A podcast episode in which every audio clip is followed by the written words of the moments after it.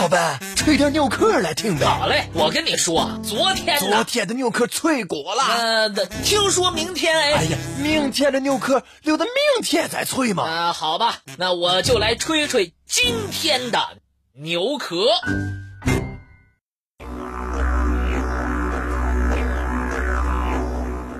汗血宝马是世界上最古老的马种，也是动物界的一个传奇。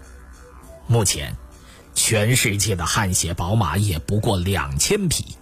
那么，它真的如传说当中所说，汗流如血，日行千里吗？汗血宝马本名阿哈尔捷金马，距今已经有几千年的历史。是世界上最古老的马种之一，它原产于土库曼斯坦科普里特山脉和卡拉库姆沙漠之间的阿哈尔绿洲，所以奔跑速度快、耐力持久、皮毛细软、力量强大著称。在中国，习惯将阿哈尔捷金马说成汗血宝马。汗血宝马的毛色一般有淡金、枣红。银白及黑色等等，在中国历史文献中，汗血宝马还被称为天马、大湾良马。中国对汗血宝马最早的记录出现在两千年前的西汉，当时白登之战爆发，汉高祖刘邦率三十万大军被匈奴骑兵围困。匈奴骑兵凶悍勇猛，给汉高祖留下了极其深刻的印象。后来，汉高祖多方打听，才知道匈奴骑兵之所以凶猛，跟他们所骑的汗血宝马有很大的关系。据古书记载，汗血宝马能够日行四千千米，汗流如血。有人认为。古时候的继承单位和现在的继承单位有很大区别，但这里要提的是，即使古代继承单位是今天的十分之一，马一天跑四百千米，在今天看来也是十分罕见，甚至是不可能发生的事儿。因此，人们对古人所说“汗血宝马日行千里”始终抱有怀疑。而所谓的汗流如血也引起了不少的争议。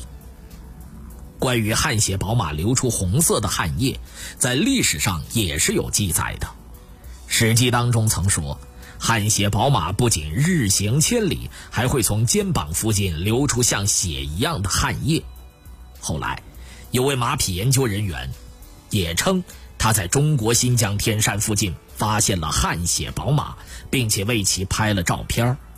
根据照片来看，该马的肩膀处确实流出鲜血一样的液体。但是，这位研究人员的观点很快招来了一些人的质疑。不少人认为，并不是所有的阿尔哈金杰马都会流出血一样的汗液，而且这种珍贵的马种现在在中国已经接近消亡。有位曾经多次到新疆研究中亚马种的教授表示。一般来说，马的汗液都是无色的，不可能有像血一样的汗液出现。不管是不是品种含有的宝马，都不可能违背这个常理。一时之间，关于汗血宝马是不是真的会流血汗的份讨论是沸沸扬扬啊！如果关于汗血宝马流出血汗的说法是错误的，那么。古人在史书当中的记载该如何解释呢？而且还有不少人真实见过血汗，难道是从古至今都有人在撒谎吗？外国专家曾经针对这个现象进行过考察，结果发现，宝马之所以汗血，是因为受到了寄生虫的影响。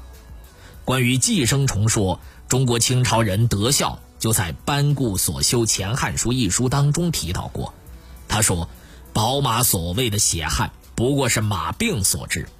具体点说，这种马生出了一种专门寄生于马的臀部和背部的寄生虫。这种寄生虫只要在马皮之内待够两个小时，马皮就会出现一个个小血包。还会不断的向外渗血。但是，这种解释很快就引起了质疑。如果马真的是患上了寄生虫病，那么偏偏在急速奔跑之后流血，而且是随着汗液一起流出体外，这又是为什么呢？关于这一点，专家也无从解释。于是，越来越多的猜测和传说平地而起。民间传说，土库曼斯坦有一条神秘的河，马只要喝过这条河里的水，就会奔跑如飞。甚至会在疾奔之后流出血一样的汗液，但这条河到底在什么位置、多长、多宽、流经哪些地区，那都无从考证。当所有科学家解释和传说都无法得到认可的时候，人们便开始猜想，会不会根本没有汗血之说，只不过是文人墨客的一种修辞手法而已呢？所谓的汗血，是指枣红色或者栗色马匹在出汗之后，局部颜色会显得更为鲜艳，如同血液一般。